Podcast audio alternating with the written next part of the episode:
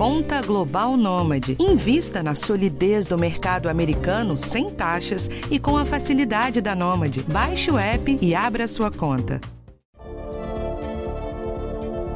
Adoraríamos dizer que a vacina é a protagonista da pandemia no Brasil neste momento. Mas com números de vacinados ainda tão baixos, esse papel de protagonista agora recai sobre as pessoas mais jovens, e não por um bom motivo.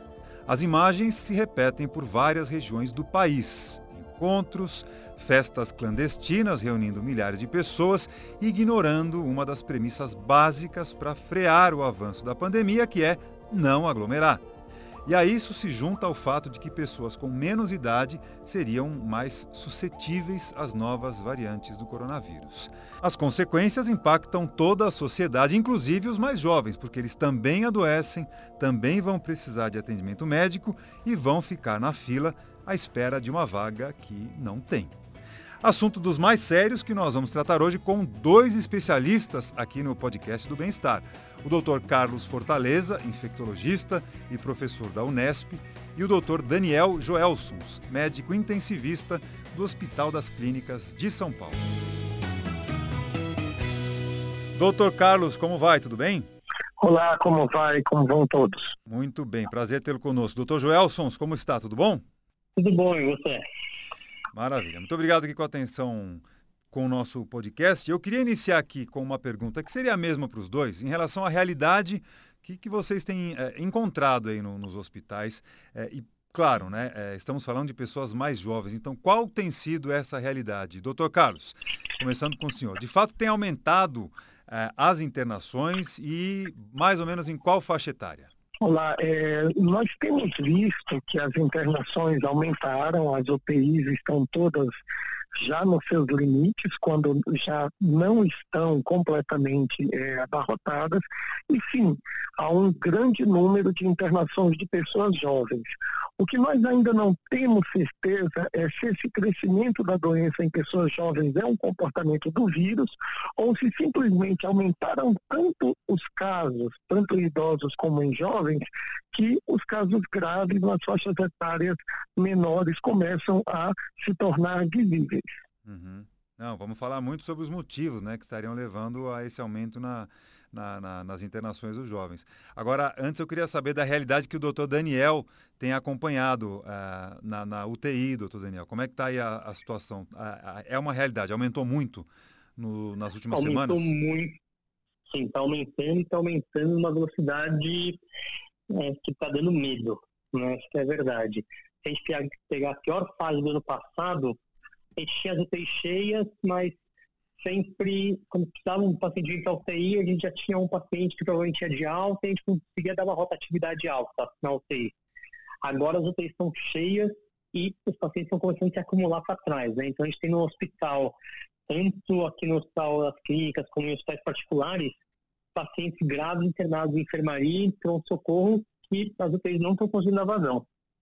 Agora, o que tem chamado a atenção de vocês é, seria em qual faixa etária exatamente, né? em, que, em que intervalo de idade que é, tem aumentado as internações e isso tem causado surpresa em vocês? Olha, é, no nosso caso, nós temos visto um aumento muito grande de internações em faixas etárias intermediárias, como 40, 49 anos e até 30, 39 anos.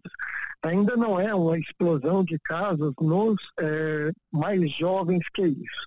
No entanto, é, o, o, aumento da, das internações tem sido tão rápido que em breve é, nós não teremos possibilidade de dar suporte de oxigênio, suporte com ventilação invasiva ou não invasiva para qualquer pessoa que evolua com gravidade, seja ela jovem ou idosa. Então essa é a grande preocupação. Hum.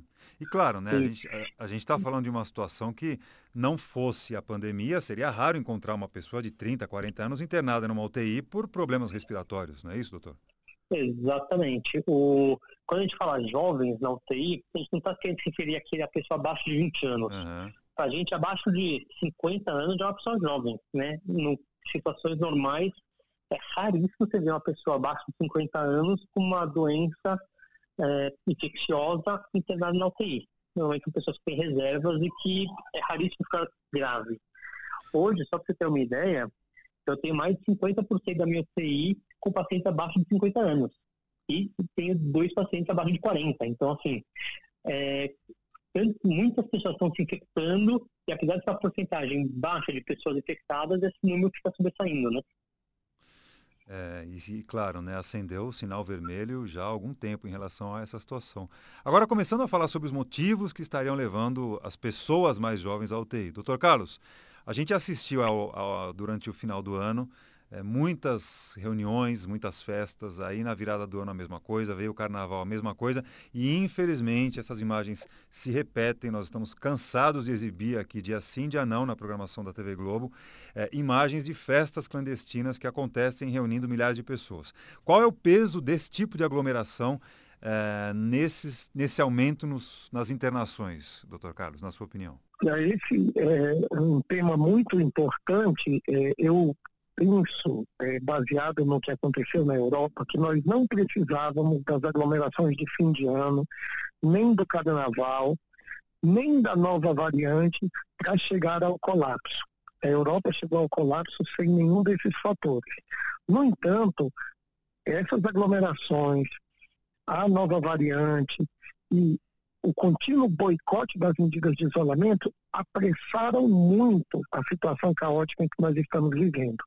E agora que nós tomamos medidas muito mais duras, nós ainda vemos a população boicotar, a ponto de que ontem, na Grande São Paulo, o isolamento social não foi maior do que na semana anterior, o que mostra que a gente decreta restrições, mas as pessoas objetivamente boicotam essas restrições e se põem em risco. Entre esses, a maioria esmagadora são pessoas jovens. E, e, essas ocasiões, as pessoas parece que ignoram o fato de que elas estão expostas a uma situação em que é, ali o vírus ele transita com muita facilidade. É, é a receita perfeita, não é isso, é, doutor Carlos, para a transmissão da, da, da doença? Exato. É, as medidas de prevenção da Covid, é, exceto a vacina, que nós esperamos ansiosamente, elas não têm segredo. Você tem que evitar que uma pessoa infectada encontre uma pessoa suscetível de se infectar e que haja essa transmissão. Como você faz isso? Afastando as pessoas, evitando o encontro, é, fazendo com que as pessoas usem máscara. Então, cada vez que alguém boicota medidas, faz uma festa clandestina, um churrasco de família, qualquer lugar onde as pessoas fiquem muito tempo juntas, próximas, é um barril de pólvora para a explosão de casos. O que eu mais ouço aqui é, na minha enfermaria, quando eu converso com familiares, é o arrependimento. Olha, nunca imaginei que levaria essa doença para o meu pai, nunca imaginei que levaria essa doença para o meu avô. Então, muitas vezes é o jovem doente, mas muitas vezes é o jovem sendo o vetor da doença para alguém que venha a morrer. Então, é uma liberdade mal exercida por esse grupo. E ainda falando sobre a, essas aglomerações, doutor Daniel, você tem ali as pessoas muito próximas umas das outras, a grande maioria sem usar máscara, porque é, parece que o uso da máscara é constrangedor, é até alvo de bullying pelos colegas. Pessoas ouvindo música alta, então precisa gritar para conseguir se fazer entender, para se fazer ouvir. E aí os aerossóis que a gente fala tanto aqui, eles carregam o vírus numa distância maior e com muito mais facilidade. Então, esse é o ambiente propício para se pegar coronavírus, não é, doutor? Com certeza. Eu acho que o que acontece? A população a gente vai achar um culpado, né? Então, assim, a culpa da pandemia é de tal pessoa. Sim, mas não tem um único culpado. O culpado vai de cima para baixo. É desde os representantes da população que a gente votou neles até meu vizinho que vai e faz aglomeração. Então, toda a parcela da população tem culpa nisso, não adianta querer achar um culpado para isso, e eles não estão vendo a realidade, estão ignorando a realidade. Não sei se é excesso de fake news, as pessoas estão ignorando isso, só que na hora que aparece, eles vão para um socorro, que precisa internar, eles veem que não tem vaga para internar, não adianta mais ficar chorando. Ali você já fez o errado antes, não tem mais como remediar. E o fato também da, das pessoas, aparentemente os mais jovens, eles, eles negligenciam um pouco os sintomas, né? Eles sentem, é, ah, mas talvez não seja, talvez seja só uma gripe, e aí vão é, empurrando com a barriga, para usar uma expressão aqui é, bem popular e lá na frente descobrem que estavam com a doença. Vocês têm, do, começando pelo, pelo senhor, doutor Daniel, vocês têm notado essa realidade é, nas, nos hospitais, nas UTIs?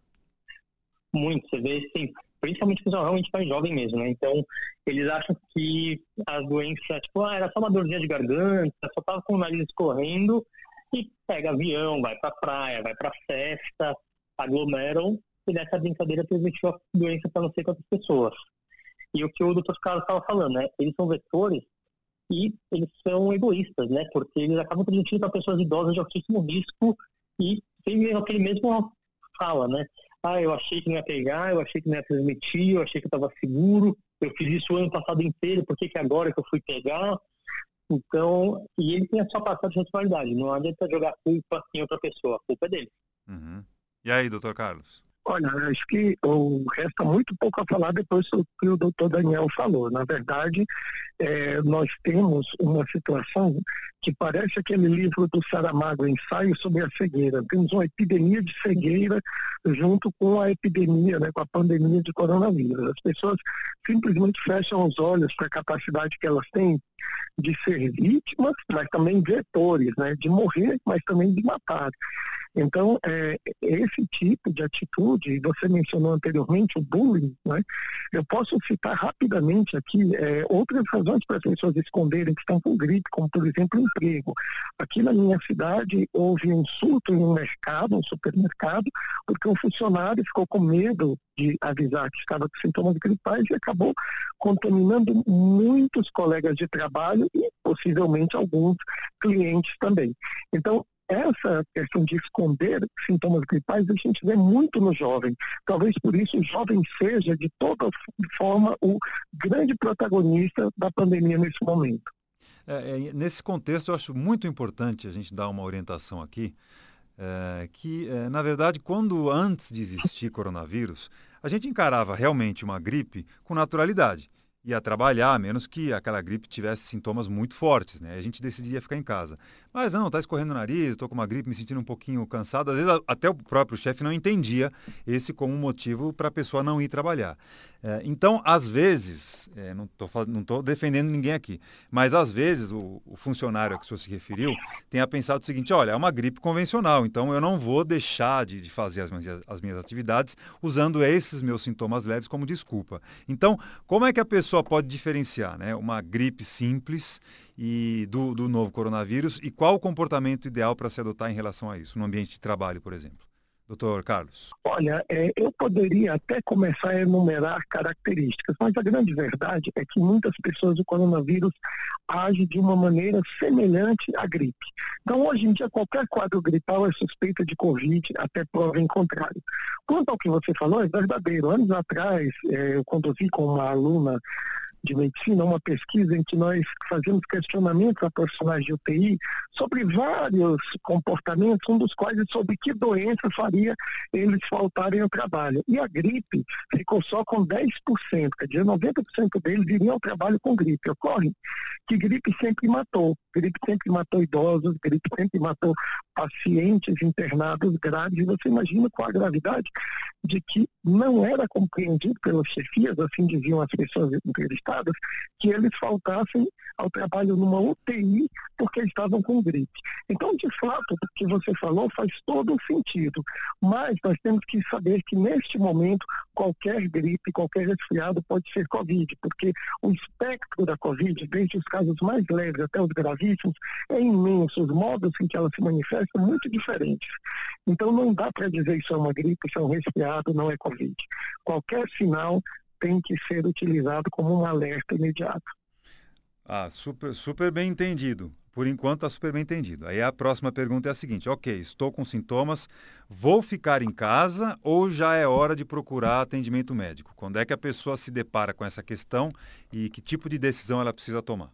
Pra, até para não sobrecarregar o sistema de saúde, né? Será que é hora de procurar ou ainda não? Como é que a pessoa vai saber, hein, doutor Daniel?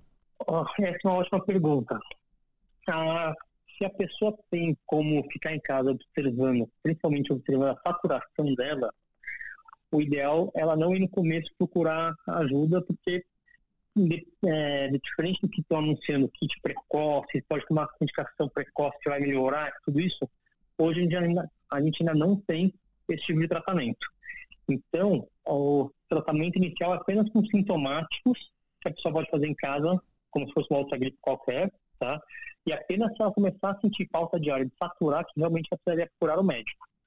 No mundo ideal, se a gente conseguisse fazer videoconsultas com médicos nessa fase inicial, seria perfeito. E daí a pessoa do outro lado da linha consegue visualizar o paciente e conseguir ver se está mais cansado ou não para poder encaminhar para algum serviço.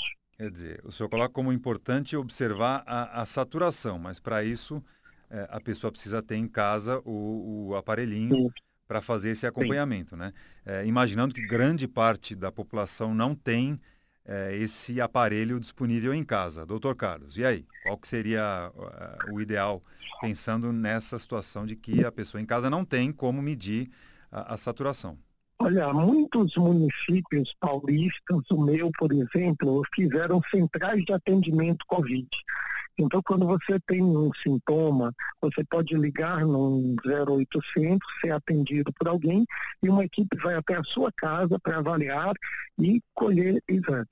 Quando isso não é possível, é, a gente deixa bastante claro o sintoma da dispneia, da falta de ar né, que é um sintoma grave que deve fazer alguém ir a um pronto-socorro imediatamente. E na dúvida, hoje a gente recomenda, na dúvida, procure um médico.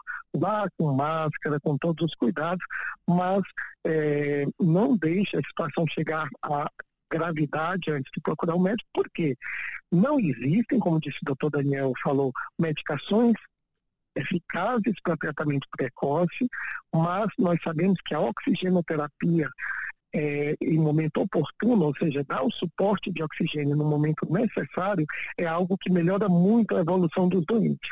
Então, por um lado, sim, é importante não sair de casa muito quando você está com sintomas gripais. Por outro, se essa for a única maneira de buscar um atendimento médico, é importante para que não se perca essa oportunidade de ter o tratamento é, no momento adequado. Vamos falar um pouquinho mais agora com detalhes é, sobre a, as novas variantes, algumas delas super potentes, inclusive descobertas aqui no Brasil, né? É, o que, que, já se sabe é, em relação a isso? Porque a, a, gente ouve dizer já que as novas variantes acometeriam mais as pessoas jovens e que isso estaria levando ao aumento no número de casos de UTI. Doutor Carlos, o que, que já se sabe em relação a isso?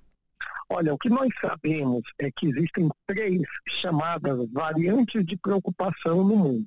A britânica, a sul-africana e a variante brasileira, que nós chamamos aqui dentro de amazônica. O que ocorre? Na situação da variante britânica, já foi demonstrado que não só ela transmite 40% ou 80% mais, mas também ela tem, determina uma maior mortalidade. Da sul-africana, por enquanto, só se detectou que ela é resistente, ou ela escapa à imunidade conferida por algumas vacinas. Na brasileira, tudo que nós temos é a impressão clínica, a nossa impressão clínica, como aqui o doutor Daniel falou. E precisamos de estudos para saber se elas realmente determinam doença mais grave, ou se a gente só está vendo muita doença grave, porque na verdade tem muito caso acontecendo. De toda forma, a nova variante deve ser mais transmissível, porque ela está substituindo a variante original e aumenta a nossa necessidade de cuidado para prevenir a, a transmissão da Covid. Os cuidados que a gente já fala, isolamento social, a rápida disponibilidade das vacinas, a máscara e todos esses que a gente repete constantemente. E aí, doutor Daniel, o que, que o senhor acrescentaria aí em relação ao que o doutor Carlos falou? O Carlos falou muito bem falado. Né? Eu acho que assim, a gente não sabe a nossa variante, mas a impressão de quem está aqui na ponta atendendo é que os pacientes estão chegando mais graves para a gente. E tem um detalhe não sei se o Carlos também reparou isso, mas conversando com um colega a gente está reparando. Antes, a doença tinha um pico de piora no décimo, décimo segundo até o décimo quinto dia. Hoje a gente está observando uma piora um pouco mais tardia. O que está causando isso? Se é só um, um uso dessas medicações kit precoce que está retardando um pouco a piora e eles estão ficando mais tardio, ou se é a nova variante, a gente não sabe dizer ainda. Mas os pacientes estão ficando mais graves estão ficando doentes por mais tempo, a gente está realmente observando. Agora, doutor, a, a recuperação de, de, pessoas mais jovens quando estão na UTI, a recuperação é, é mais rápida quando se compara com, com os idosos, por exemplo? Com certeza. O jovem ele tem reserva, né? Então, a gente brinca que para matar um mamífero jovem tem que ser muito bom.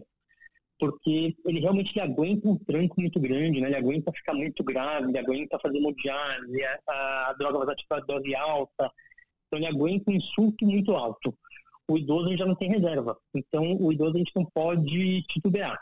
Ele ficou grave, ele não tem uma segunda chance. O jovem não, o jovem tem muita reserva, então ele consegue aguentar e quando ele melhora, ele tem força normalmente para se recuperar, né? Então ele tem musculatura, ele tem essa reserva para conseguir se recuperar mais fácil. O idoso não, normalmente o idoso ele acaba que a chama de descer um degrau na funcionalidade. Então, se a gente tem aquele senhor de 70 anos que ele já ele conseguia andar, mas andava com ajuda, provavelmente depois de uma internação dessa, o tipo a chance de ficar é, acamado ou cadeirante. Então, a funcionalidade do idoso sempre piora depois de uma internação grave como essa. Doutor Daniel, é, até é, em relação ao que vocês acompanham de, de outros países, de experiências que vêm de fora, nessa, nesse momento da pandemia, o que, que seria necessário fazer para que uh, os jovens entendam quando eu digo jovens, são pessoas mais jovens, né? Nós falamos sobre isso, inclusive. Não, não estamos falando só de adolescentes. A gente está falando de pessoas que não são idosas. Mas o que, que seria interessante fazer para convencer da necessidade de se proteger e, e, e resultar num, na, na, na, na, na freada da pandemia? O que, que, que, tá, que, que de bom está vindo de fora e que possa nos servir de exemplo, doutor? que está vindo de fora, não sei te dizer exatamente, mas o meu sonho era que cada uma dessas pessoas assim, passar um dia comigo na UTI acho que eles iam entender só assim para entender a gravidade e o risco que eles estão correndo, né? Que o jovem tem aquela síndrome do super-homem, né? Eles acham que eles são imortais e que nada vai acontecer com eles. E eles não aprendem com os dos outros. Esse é o maior problema. Né? Eles vêm, a gente viu na Europa caos que foi, e mesmo assim a gente sabia que ia acontecer aqui e ninguém fez nada de antecipação. Então, é muito difícil conscientizar os jovens. Enquanto alguém próximo deles não fica doente, acho que eles não conseguem entender a gravidade da doença. E aí, doutor, o que, que o senhor acha? Olha, o Daniel está certíssimo. Existe toda essa dificuldade, mas o que, é que nós aprendemos lá fora? Vacina e lockdown. Portugal foi na Europa o país que mais cedo flexibilizou. Não sei se vocês lembram, mas quem acompanha futebol sabe que a Champions League foi toda é, jogada em Portugal. No entanto, é, em dezembro e janeiro, Portugal entrou em um colapso que precisou mandar pacientes de UTI para todos os países próximos. E como Portugal saiu dessa situação? O lockdown. Israel, que é um país que está vacinando rapidamente seus habitantes, tem combinado vacina com distanciamento, com isolamento social, em alguns momentos lockdown. E lockdown as pessoas precisam entender o que, é. Não é só fechar a loja. Lockdown é manter as pessoas dentro de casa com força policial, ou seja, restringir ativamente a mobilidade das pessoas. Isso é um remédio amargo, autoritário, mas foi o que funcionou lá fora. E esse é o aprendizado que a gente tem. Perfeito, Carlos, perfeito. É, isso que eu ia perguntar agora para o senhor, viu, doutor Daniel? É, eu acho que a questão do lockdown, é, a gente conversa com muitos colegas de vocês e, e, isso tem se tornado uma teoria praticamente unânime, né? É, a sua opinião é a mesma. Fechar tudo e, e, impedir que as pessoas circulem e para que a, a pandemia cesse ou comece a entrar numa curva descendente, é isso?